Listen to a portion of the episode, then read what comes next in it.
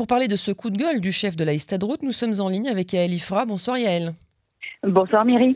Vous êtes consultante parlementaire spécialiste des questions économiques et de consommation. Merci de répondre à nos questions nombreuses, comme d'habitude sur Canon français.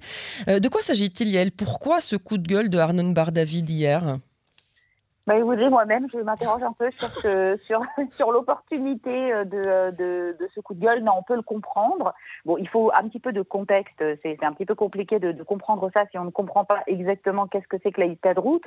Parce que la de route, c'est évidemment pas juste un syndicat. C'est complètement réducteur de dire ça. La de route, c'est un véritable État dans l'État. Hein. C'est une des institutions euh, fondatrices de l'État d'Israël avec un pouvoir euh, énorme. Sauf qu'il faut comprendre que la route, c'est exactement le contraire de ce que fait un syndicat en France, à savoir qu'en France, les syndicats euh, vont défendre les ouvriers, euh, les catégories les plus défavorisées, euh, les personnes qui sont les plus mal payées. Et en Israël, c'est tout à fait le contraire. La route défend en très grande partie les fonctionnaires, hein, qui, je le rappelle, sont extrêmement bien payés, bien mieux qu'en France pour euh, le même genre de travail. Elle va défendre les, euh, les, les salariés des ports, les salariés des aéroports, ceux qui nous bloquent le pays. Elle va défendre les, on le sait, les enseignants hein, avec les méthodes que l'on connaît. Et donc, effectivement, mais ce pas la même route, donc effectivement, euh, elle n'est pas vraiment à la pointe du combat social, la route. Elle est plutôt là pour défendre les acquis de ses adhérents, hein, qui payent donc une cotisation et en échange ont plein de services. Et donc, c'est pour ça que je vous dis que je m'interroge un peu. Ce qui s'est passé, c'est qu'en fait, Arnon Bardavid, qui est donc le patron, euh, comme on dit en français, euh, donc le, le président de la Route, est euh, celui qui a signé l'année dernière le fameux package deal social qui euh, prévoyait euh, gravement de faire augmenter, je vous rappelle, Myri, le salaire minimum de 100 séquelles hein, cette année. Voilà. Donc euh, voilà. Merci à lui. de 5300 à 5400. Puis alors c'était généreux, hein, c'était signé mm. avec Lieberman. Donc il a signé avec Lieberman un package deal qui était en fait un énorme cadeau au patronat. Donc il a eu droit à une opposition interne très virulente.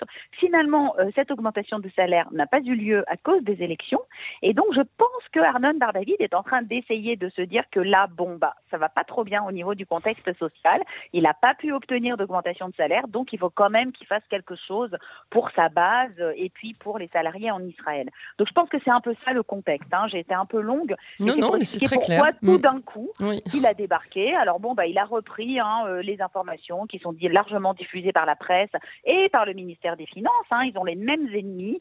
Ce sont ces euh, grosses sociétés importatrices exclusives, Diplomat, Chestovich, euh, euh qui donc euh, nous importent à prix d'or euh, des dentifrices euh, et nous les font payer cinq fois le prix de l'étranger. Des rasoirs, du ketchup pour que les gens comprennent bien, voilà, du chocolat. Et puis notez bien, Myri, hein, que c'est quand même beaucoup plus facile de s'attaquer à un importateur de produits étrangers que d'aller taper sur Tnuva ou Strauss. Sur les monopoles israéliens, voilà. voilà. Mhm. Qui ne nous vendent pas du tout les produits moins chers. Alors pour eux, euh, il s'est conseillé, de, pour, il s'est contenté de dire qu'il allait prendre rendez-vous avec le patron de OCM, bah, parce que là-bas ils ont aussi des, syndicats hein, dans ces grosses entreprises. Mm. Donc voilà, c'est un coup politique très net.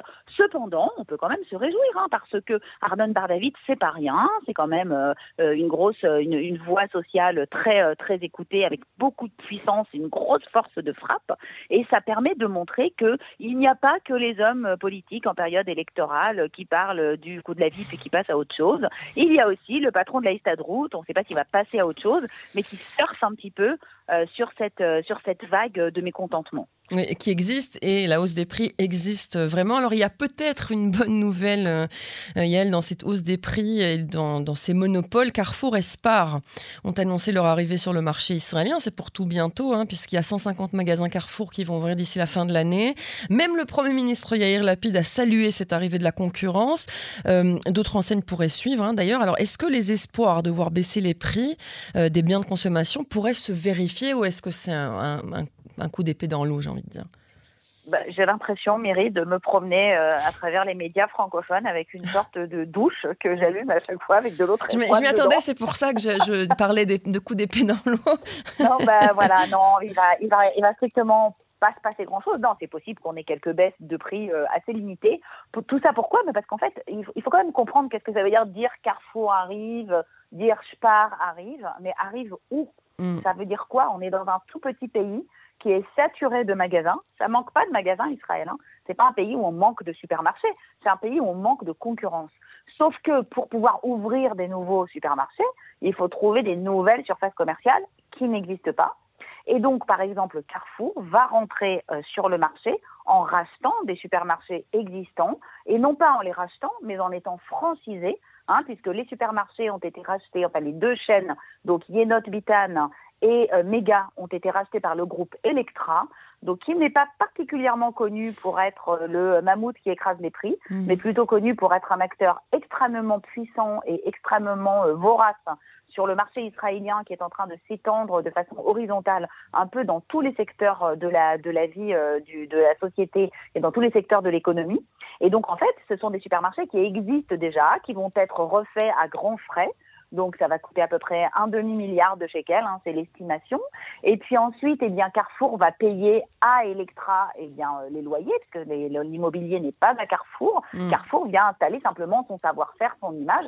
C'est ça une franchise, il y aura des directeurs de magasins. Et donc on a très bien compris que le seul euh, les seules parties de la gamme de produits sur lesquels Carrefour aura une petite latitude, ça sera sur les, euh, sur les euh, produits de la marque distributeur Carrefour, hein, mm. qui, vont être, qui sont de bonne qualité. Donc ça, au moins, on peut au moins se réjouir que la qualité sera meilleure. Quant au prix, le peu de produits qui ont déjà été lancés à l'essai sont vendus tout à fait à des prix comparables à ceux qu'on connaît. Hein. Moi, j'ai vu des tablettes de chocolat à 5,90. C'est le prix de la tablette de chocolat para de Elite, hein, la vache. Mm. Donc je vois pas très bien où, est, la, où est la nouvelle. Mm. On s'attend pas du tout à ça. D'ailleurs, les patrons du groupe Electra ont très très nettement fait savoir que bah, Carrefour était venu s'installer parce qu'on leur a dit qu'Israël c'était un des pays les plus chers du monde. Bah oui, ça appâte tout le monde. Hein. Euh, mmh. Qui n'a pas envie de faire des marges multipliées par deux ou trois mmh. Quant au groupe Sper, je le fais très très rapidement, mais alors lui, c'est carrément un ancien qui devait diriger Carrefour, qui a quitté, qui est maintenant un peu en électron libre, qui doit se balader en Europe euh, en annonçant à tout le monde que c'est ici le pays de cocagne, hein, un peu comme dans Pinocchio. On peut vendre, euh, voilà, on peut vendre une bouteille d'eau 10 shekels, les gens ils achètent et ils sourient.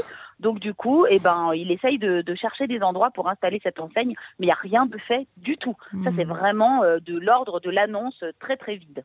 Effectivement. Alors j'ai encore une question, euh, Yael, elle concerne le secteur de la high-tech, puisque c'est un secteur qui fait la fierté d'Israël depuis euh, des années, Startup Nation. mais l'on apprend ces derniers jours, ces dernières semaines, le licenciement de nombreux travailleurs. Vous nous l'aviez prédit d'ailleurs, hein, il n'y a pas si longtemps sur cette même antenne. Alors comment est-ce qu'on explique cette, cette situation Est-ce que le secteur va se remonter finalement ou pas un moment. Bien sûr, c'est une correction de marché, hein. c'est bien mm. normal. On a juste déversé beaucoup trop d'argent euh, sur la high-tech dans les trois dernières années, en fait depuis le début du corona, quand les gouvernements et les banques centrales ont voulu soutenir l'économie à tout prix. On a versé beaucoup d'argent, les fonds d'investissement se sont retrouvés avec trop de liquidités, ils se sont donc mis à investir à tour de bras bah, forcément dans la high-tech parce que c'est là qu'il y a des projets qui ont l'air prometteurs, d'où euh, ces 50 licornes israéliennes qui ont émergé cette année, c'est évidemment complètement déconnecté de l'économie réelle. Hein. Euh, mm. C'est un peu de bon sens. Euh, on s'en rend compte. On voit bien ce qui se passe avec les crypto-monnaies en ce moment. Vous savez, quand votre bon sens vous dit, vous dit que euh, trois lignes de code, ça fait pas une œuvre d'art, ou que une crypto-monnaie, ça peut pas monter éternellement. Généralement, c'est que c'est vrai. Faut pas se laisser abuser. Donc là, pareil, la high-tech a reçu trop d'argent à monter trop de sociétés qui n'avaient pas de contenu, qui n'avaient même pas de business plan parfois et qui levaient des fonds euh, complètement délirants. Donc beaucoup de gens étaient payés à ne rien faire. Hein. De facto, mm. c'est un peu normal. Si votre société lève plein d'argent, tout le monde est chef et euh, tout le monde a des super boulots. Bah, le jour où on est en atterrissage, on licencie et puis on assainit. Moi, je suis pas du tout inquiète. Hein. La high-tech est une locomotive incroyable pour euh, l'État d'Israël. Et puis ça fait du bien aux gens de, de, dégonfler un petit peu de la tête et de comprendre qu'il faut donner une contrepartie aux clients, aux actionnaires et à tous ceux qui croient en vous. Merci beaucoup Yael Ifra, euh, comme d'habitude passionnant et très clair. Une bonne soirée à vous. Merci Myri et bonne soirée.